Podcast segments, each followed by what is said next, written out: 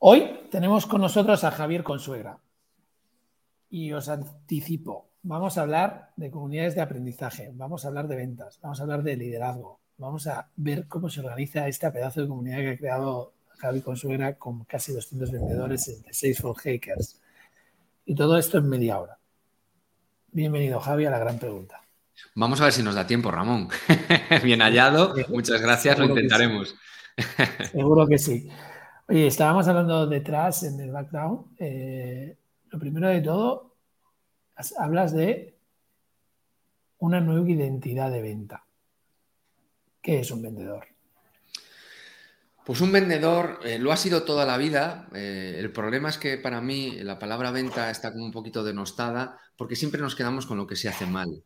Pensamos que el vendedor es el que nos llama a las 9 de la noche para vendernos una línea de teléfono ADSL adicional y ese no es un vendedor, ese es una persona que bueno, tiene un guion que tiene que repetir n veces, lo podría hacer una persona, lo podría hacer una máquina, pero eso no es vender.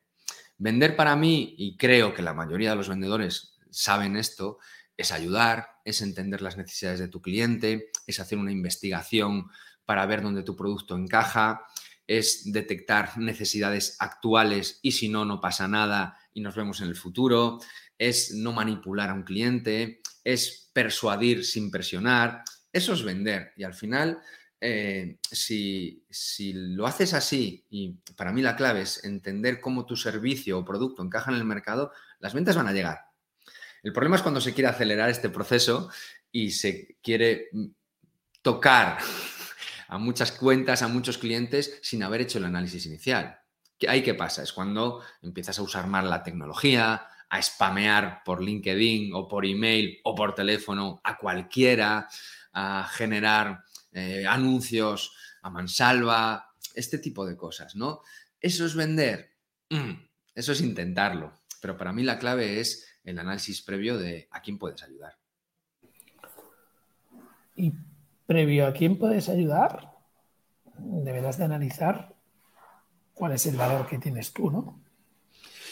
Mm, no, yo para mí, como el proceso que nosotros recomendamos seguir es primero analizar un problema. ¿Dónde hay un problema? Porque si no hay un problema no hay venta.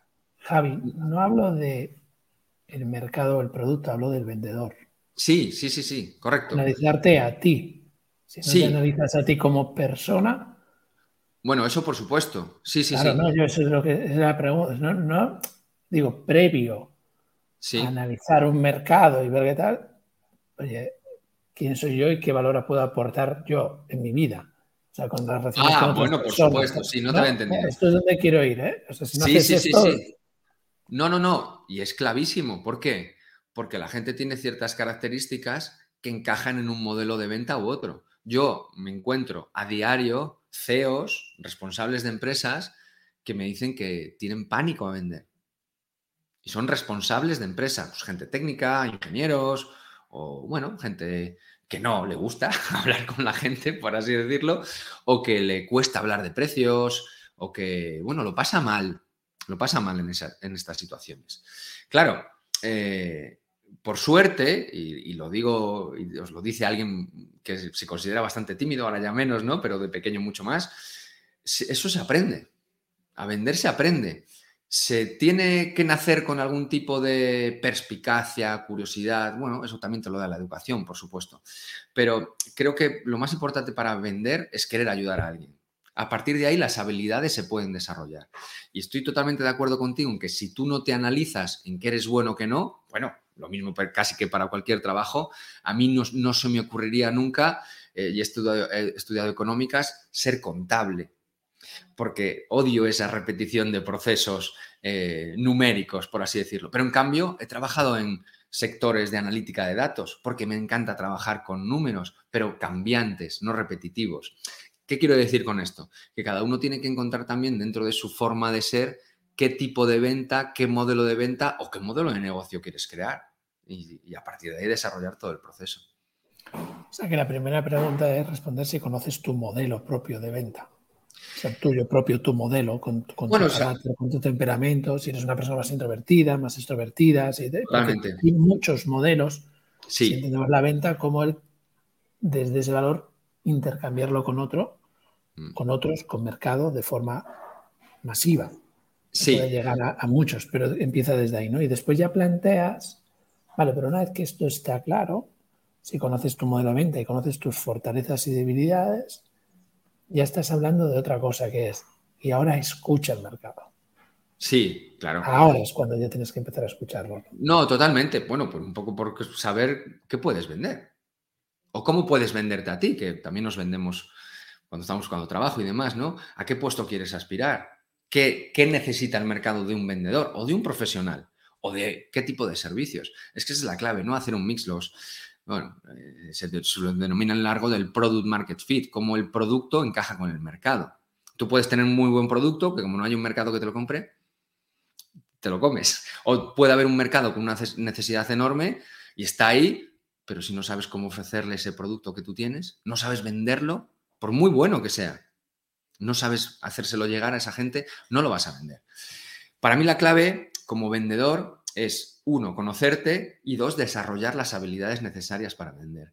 Porque a esto se aprende. Yo te cuento una anécdota muy rápida. Hace 12, 15 años más o menos monté mi primera empresa y yo era el responsable de ventas y de marketing y tal, eh, yo dejé mi trabajo y nos dieron financiación, bueno, lo típico de las startups y demás. Y vendí cero, nada. No vendí nada en un año. Nada. Yo era el responsable de ventas. Y yo dije, ¿cómo no vendido nada? No sé, esto no tiene que ser tan difícil. Yo iba a las reuniones, contaba el producto, la gente nos decía que le encantaba, que nos íbamos a forrar, no sé qué. Bueno, la gente, bueno, nos dieron premios, estábamos en la cúspide, ¿no? De, del emprendimiento y no conseguimos ni un cliente. ¿Por qué? Yo a raíz de ahí me puse a aprender a lo, lo que era vender, de verdad, que no simplemente contar tu producto, y me di cuenta que no había necesidad por nuestro producto. Me di cuenta que vender no es simplemente contar lo que tú haces, es, es primero encontrar una necesidad que le duela a tu cliente, por el que esté dispuesto a pagar dinero. Tiene que haber un intercambio.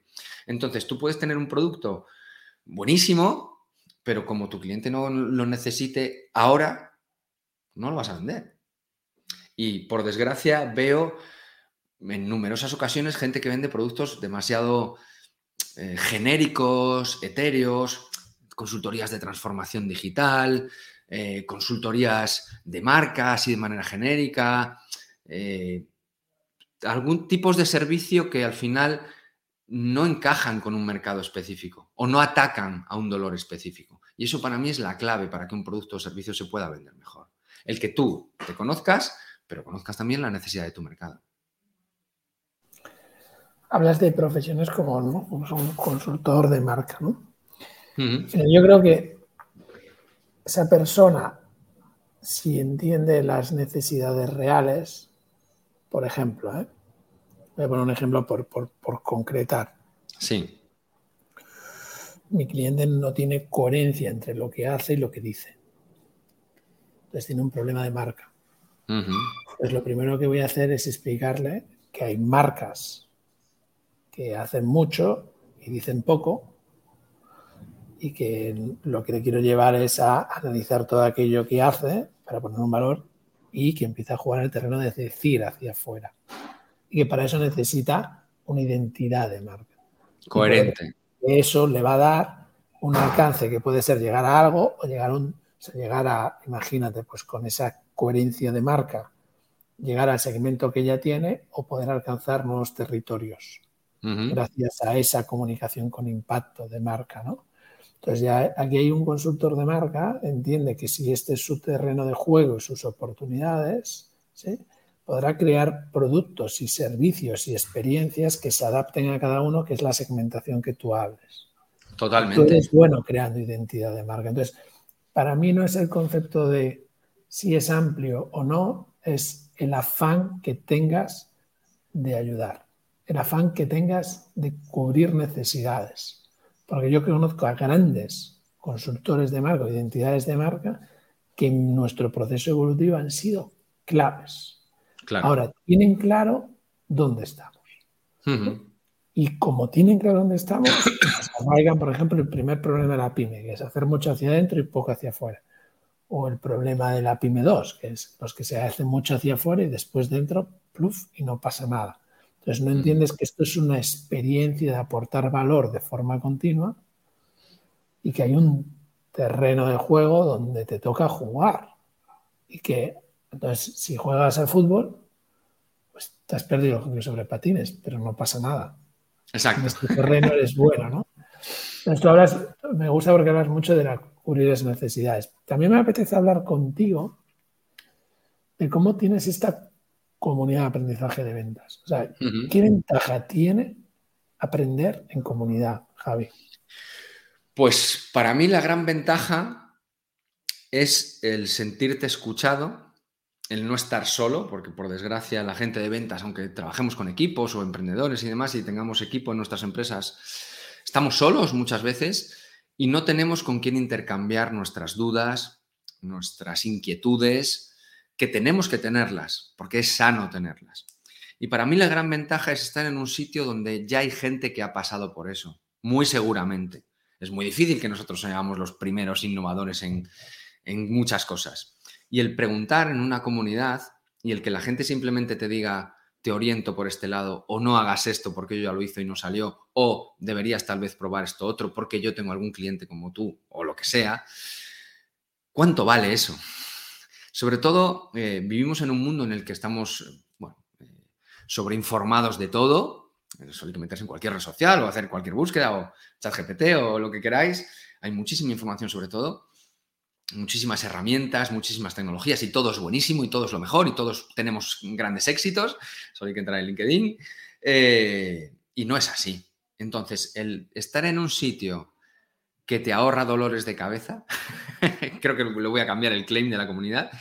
Emprende para ahorrarte dolores de cabeza. Eh, para mí es impagable. Y monté esta comunidad principalmente porque a mí me hubiese encantado que existiese cuando yo emprendí por primera vez.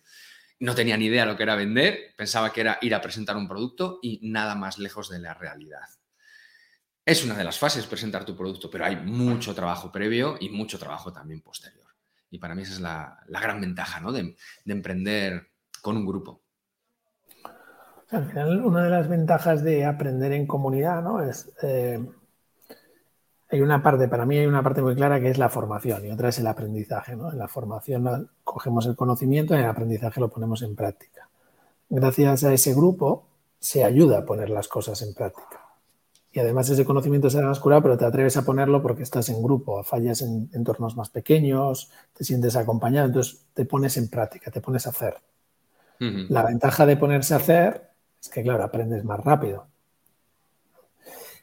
Y esto es una parte muy clara. Yo veo que en tu comunidad se, ayudas a la gente a poner en acción, a hacer, ¿vale? Y la otra parte es que lo puedes hacer individual o con gente en tu caso, lo potencias como un engagement, como un compromiso con más personas, donde si tú activas, tú estás aprendiendo y encontrando cosas nuevas y las compartes, activas la generosidad, que es un valor de agente de cambio brutal. Porque al final, claro, si tú ya te conviertes en agente de cambio, en líder en el mundo de las ventas, es otro valor que tú aportas. Y todo esto lo llevas a, y sobre todo, ahórrate dolores de cabeza que en mm. realidad si estás empezando, si estás en el medio, siempre vas a tener a alguien en el aprendizaje a pares que sepa más que tú y otro que sepa menos. El que sabe menos le enseñas, por lo cual tú aprendes más, demostrado científicamente, y del que sabes más te inspiras y erradicas la envidia, que es lo que no te suele dejar aprender de los que saben más que tú, porque lo ves más cercano, no lo ves como algo intocable, que te genere envidia, sino como, vale, todavía no estoy ahí, pero voy a avanzar ahí, ¿no? Y eso es lo que tú creas en tu comunidad de seis hackers.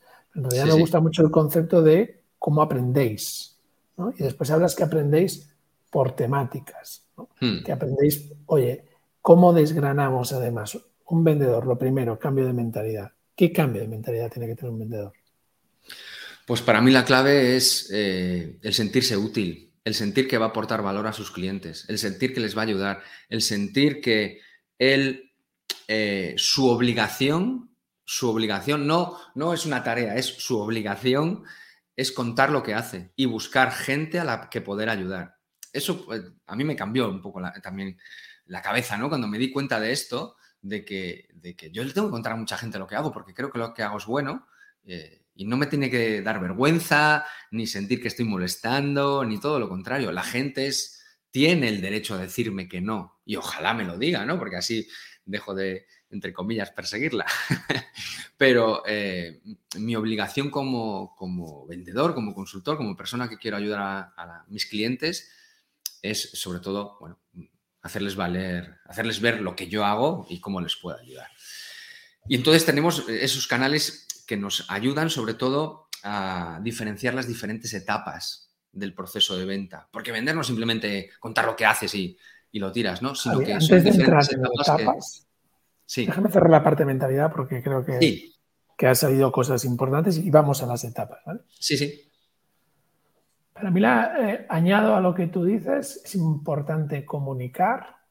¿no? Añado a lo que tú dices, para mí, un vendedor, una vendedora, es una persona que está en constante escucha activa del mercado para cubrir las necesidades actuales y reales de la manera más eficaz posible, dando una experiencia al cliente inolvidable.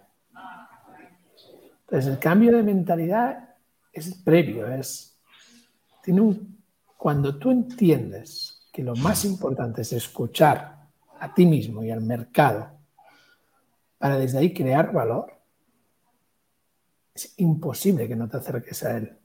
Es imposible. Entonces, desde ahí sigues creando valor porque es parte del funnel y es donde quiero entrar ahora. Venga, entonces el funnel. A mí una me preguntan mucho, ¿no? Clientes, ¿no? Tengo que contratar a un vendedor, ¿qué es, ¿qué es en lo que me tengo que fijar? Y yo le digo, fíjate en las preguntas que te hace él a ti si tiene curiosidad por acceder a ese puesto de trabajo. ¿Qué te pregunta? Si es curioso. Porque la gente curiosa es la que está en el día a día, es la que va a investigar en esos problemas, es la que va a ver, se va a adelantar casi a las tendencias, ¿no? O va a estar en el, día a día.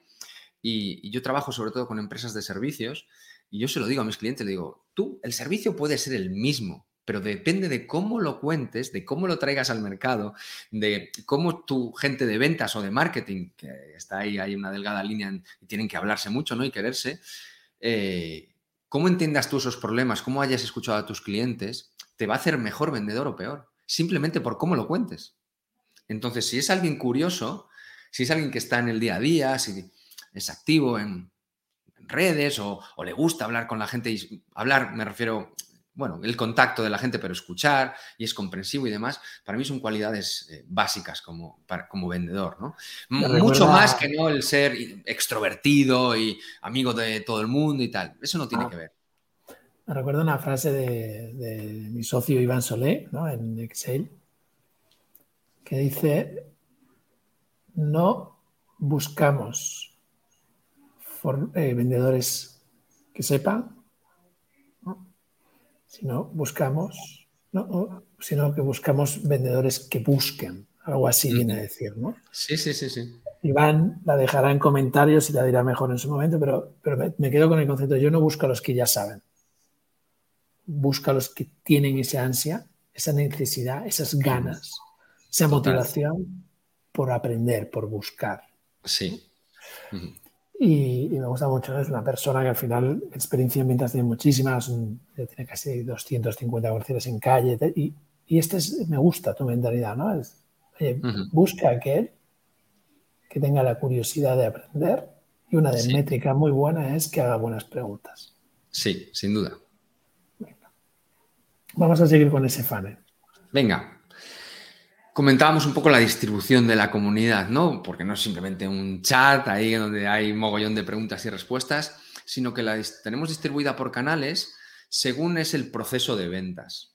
Y el proceso de ventas empieza, nosotros tenemos un canal que lo llamamos Fundamentos, porque es el más importante, es el fundamental, y en ese canal lo que intercambiamos son conceptos sobre cómo detectar los dolores de mi cliente, cómo detectar sus miedos, sus frustraciones, sus deseos, qué tipo de preguntas hacerle a nuestros clientes, qué, eh, cómo comunicarnos con ellos inicialmente para que me hagan caso, cómo diseñamos nuestro ecosistema de comunicación, de marca, para que ese, lo que yo voy a comunicar llegue a mi cliente. Eso es básico, antes de hablar con ellos.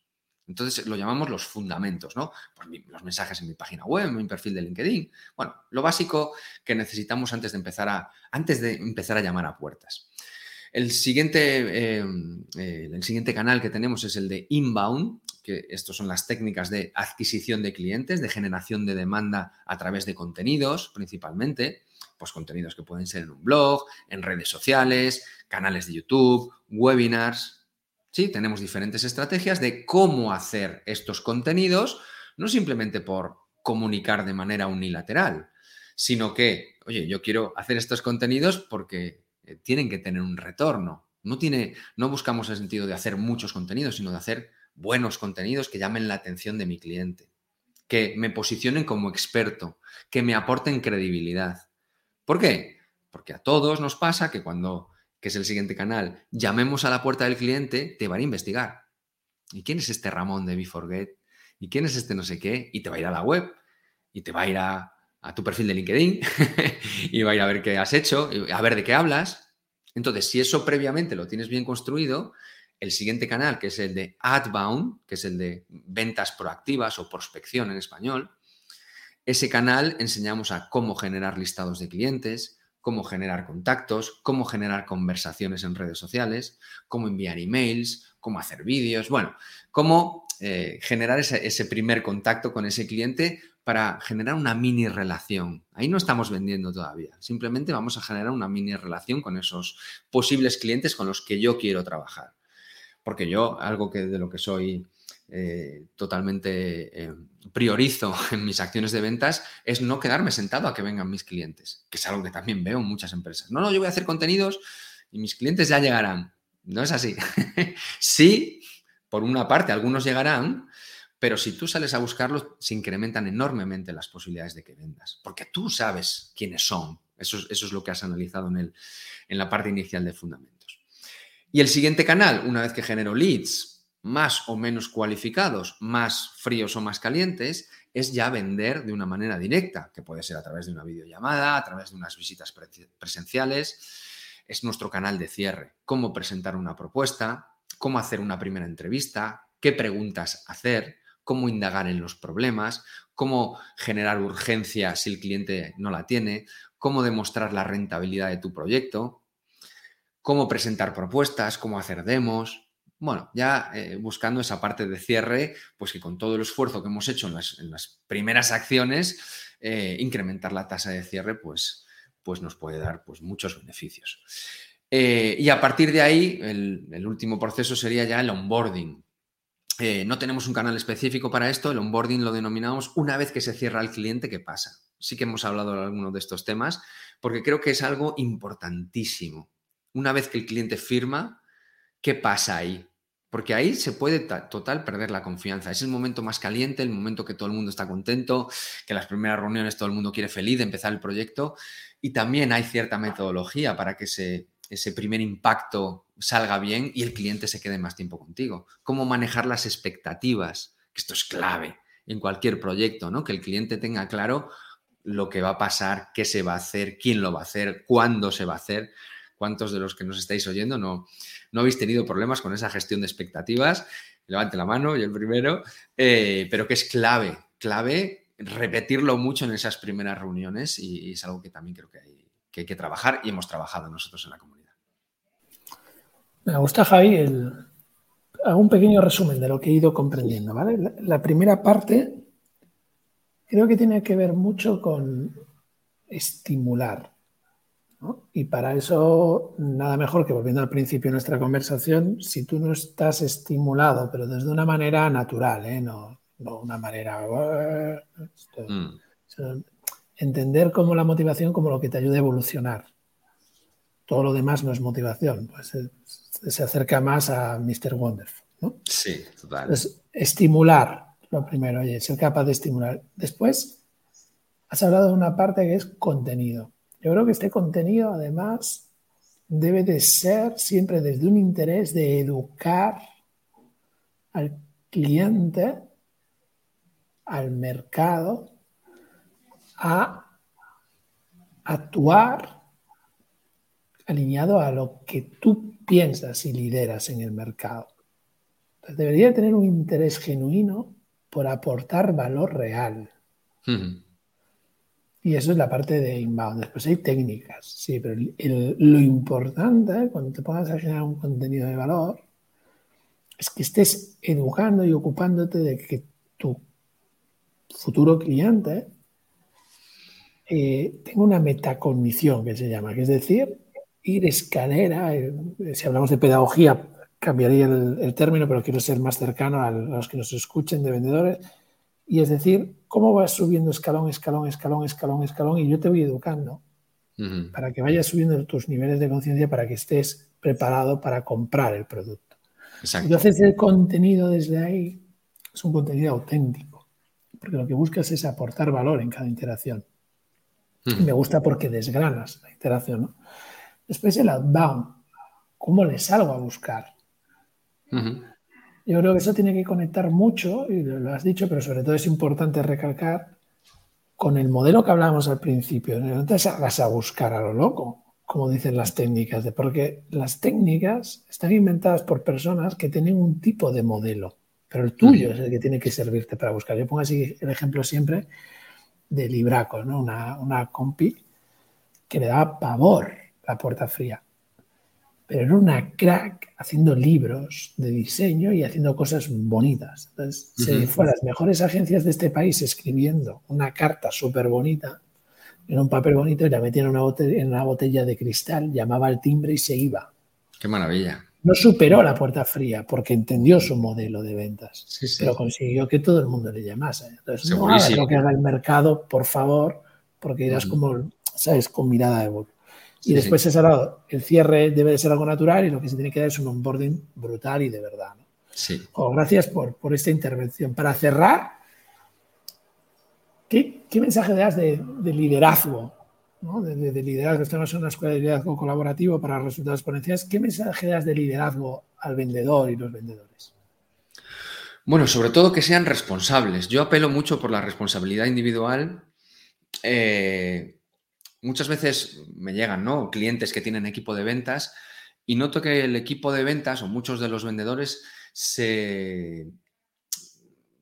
No quiero decir la palabra esconden, pero va un poco por ahí, se camuflan, mejor se camuflan, entre los éxitos o fracasos de la empresa en general. No es que los de marketing no hacen bien esto, no es que a mí no me habéis dado buenos contactos, no es que y yo apelo mucho a la responsabilidad individual. Y creo que el estar en ventas, eh, para mí tenemos un privilegio los vendedores, que somos los que tenemos muy cerca al mercado, somos los que hablamos con los clientes, somos el motor de las compañías. Yo esto lo digo mucho, ¿no? Y la gente se me pone, no, el desarrollo o, producción o no sé qué, no sé cuánto. Pero sin ventas al final no hay nada, es tal cual. Eh, y somos un poco los que, para mí, si cogemos un poco las riendas, tenemos el control de lo que tú decías antes, saber qué quiere el mercado, hablar con la gente de producto, hablar con la gente de, desarrollo interno y decirle, oye, mira, vamos a hacer esto, que me han pedido esto, vamos a hacer lo otro, y tener responsabilidad dentro de las compañías. Pero más responsabilidad que no la única de vender, que eso posiblemente es por el que te pagan tu variable. Pero es que te vas a vender más si eres capaz de relacionarte y de, y de ponerte al frente de verdad, muchas veces en las compañías. Eh, una pequeña anécdota. Hablaba con una empresa americana el otro día y me decía que en Estados Unidos el vendedor está al lado del CEO. Está el CEO y el vendedor. Y de hecho, el vendedor muchas veces cobra más que los CEOs. En España no, en España el vendedor ¿dónde está? ¿Dónde está? Allí tienen otros modelos de venta, ya lo sabemos, una venta más directa, eh, no tan... Nosotros somos un poco latinos, eh, necesitamos un poquito más de cariño, es así, pero, pero allí están muchísimo mejor valorados que nosotros, pero es también porque yo creo que tienen esa proactividad de, querer quererse, comerse el mundo, ¿no? Y creo que nosotros estamos en la responsabilidad también de querer hacer cosas muy buenas y es que nos lo vamos a pasar mejor. gracias, Javi, porque, gracias, Javi, porque el fin último del liderazgo colaborativo es la responsabilidad individual. Así que muchas pues gracias por, por tu intervención y un placer tenerte aquí. Un placer, ha sido encantador. Repetiremos cuando queráis. Cuando quieras. Gracias. Hasta aquí la gran pregunta de hoy. Si quieres seguir creciendo como líder, entra en beforget.com barra modelo y descubre paso a paso cómo ser un líder que consigue resultados exponenciales. Porque tú te mereces la exponencialidad.